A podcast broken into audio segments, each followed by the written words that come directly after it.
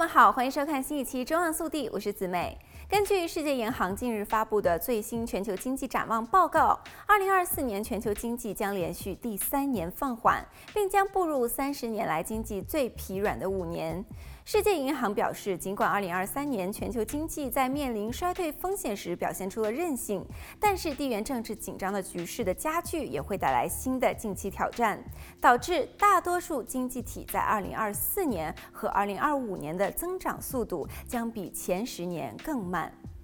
从一个指标来看，全球经济状况要好于一年前。美国经济强劲也在很大的程度上减弱了全球经济衰退的风险。但是，日益加剧的地缘政治紧张局势可能会给世界经济带来新的近期风险。与此同时，在大多数主要经济体增长放缓、全球贸易低迷以及数十年来最为紧缩的金融条件之下，许多发展当中的经济体的中期前景都变得暗淡。报告显示，二零二四年发展中经济体预计仅增长百分之三点九，比上一个十年的平均水平还低于一个百分点。低收入国家二零二三年的表现也是令人失望，二零二四年预计增长百分之五点五，弱于此前的预期。到二零二四年底，大约有百分之二十五的发展中国家和大约百分之四十的低收入国家的人口，将比二零一九年 COVID 的疫情爆发之前更加贫困。预计发达经济体增速将从二零二三年的百分之一点五放缓至二零二四年的百分之一点二。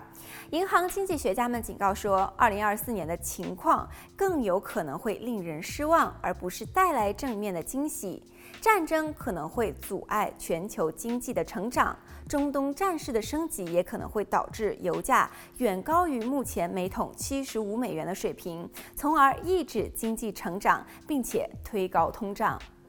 来看下一则消息，在美国的进口国排名当中，中国十七年来首度不再位居第一，第一的位置由墨西哥取代，同时也是墨西哥对美国出口的占比自二零零零年以来首次位居第一。在电子产品等品类方面，美国从此前高度的依赖中国进口，变转成了其他国家，如智能手机从中国进口减少一成，自印度进口扩大至五倍；笔记本电脑从中国进口减少三成，自越南进口增至四倍。